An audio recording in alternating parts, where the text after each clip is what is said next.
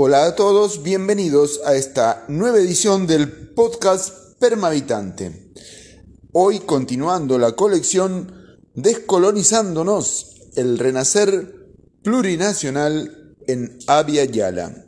Y en esta cuarta edición hablaré de principios y valores pluriculturales. Mi nombre Arturo Avellaneda y bienvenidos a esta nueva edición del podcast Permavitante. Comencemos. Ahora bien, retomando un poco la temática, eh, enfrentando entonces la experiencia del conocimiento desde el punto de vista nativo americano y su aprendizaje, hemos recorrido ya que las categorías universales europeas son abstractas y que las que nosotros estamos repasando aquí son concretas, son percepciones. De esa manera estamos coleccionando saber a partir de hechos y realidades espaciotemporales y las ordenamos, las organizamos según entonces sus valores y hablamos entonces de una ética y de, un orden moral y de uno eh, jurídico e institucional.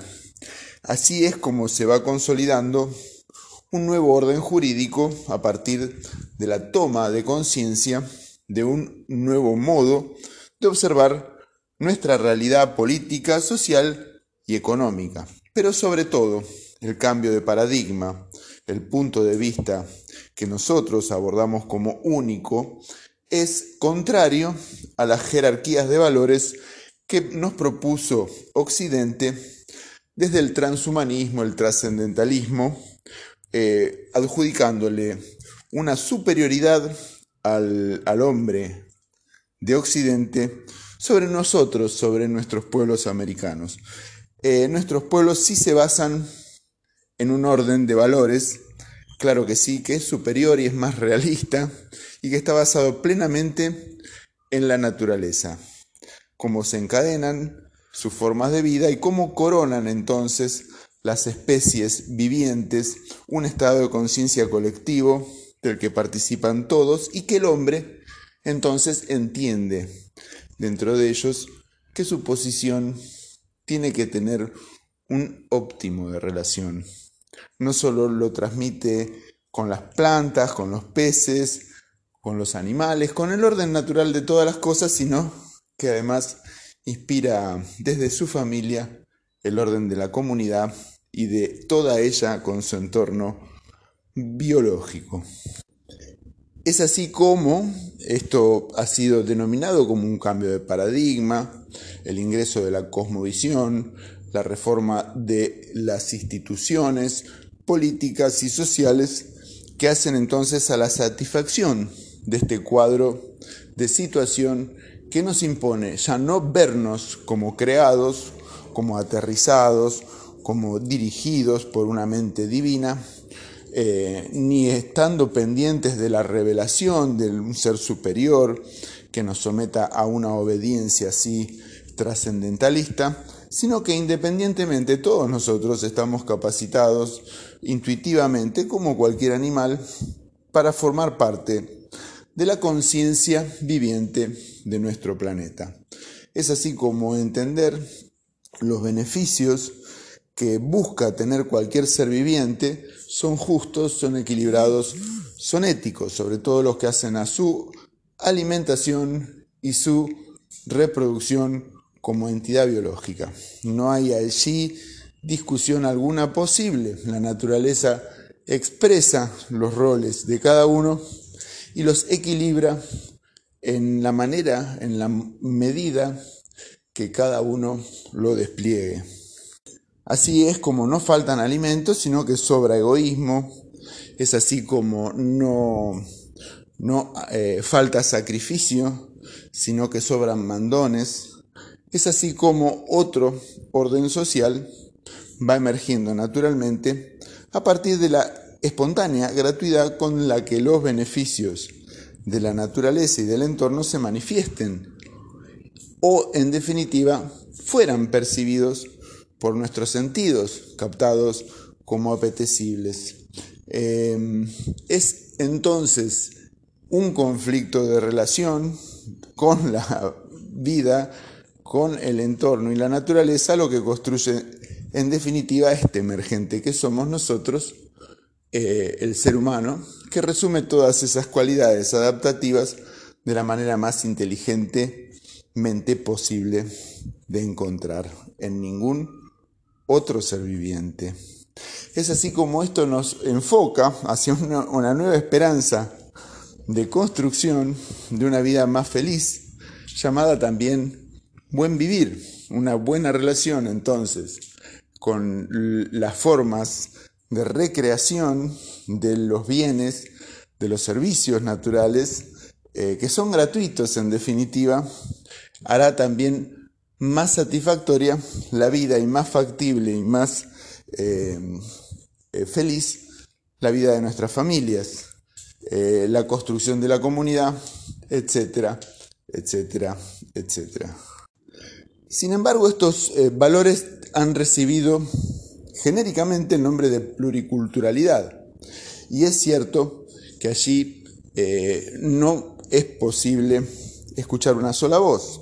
Es un escenario adaptativo, dinámico, sujeto a la altimetría, al, al espacio, al tiempo, a las condiciones geográficas, al clima. Indudablemente no pueden ser resultantes idénticas en lugares distintos y bajo condiciones completamente diferentes.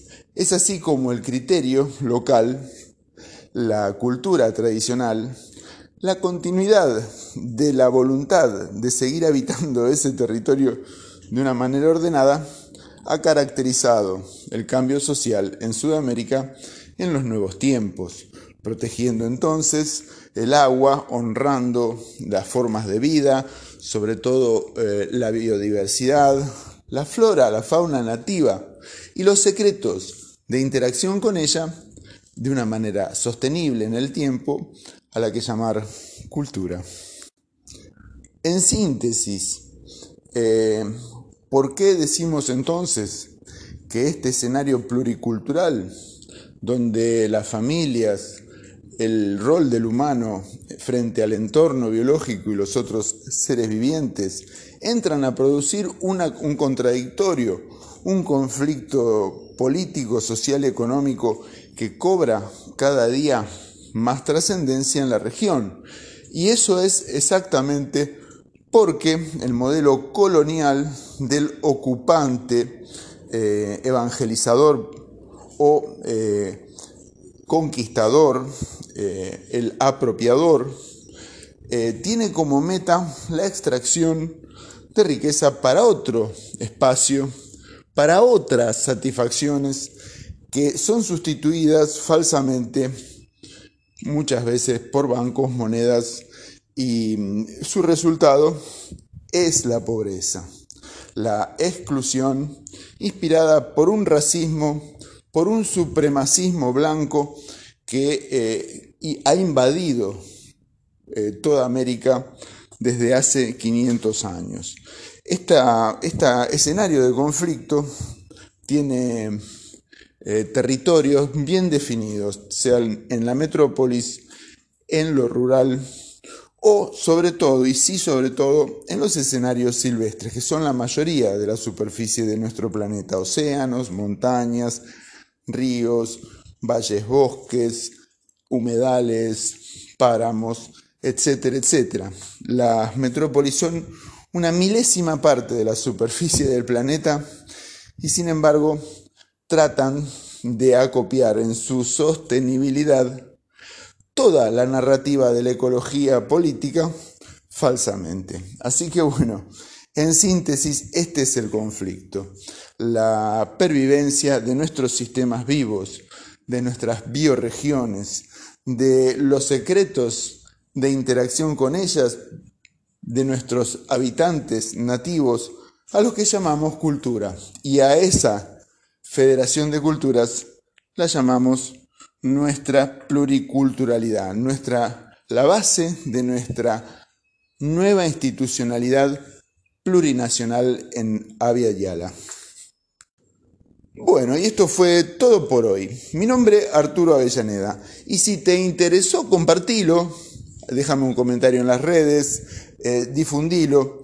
Ayúdame a que tome todo nuestro continente conciencia de esta tarea que estamos desempeñando todos juntos. El reconocimiento, la readaptación y la formulación de una línea de desarrollo nueva que satisfaga entonces el sueño de una comunidad más justa, del buen vivir en nuestro continente Yala. Gracias a todos y nos vemos la semana que viene.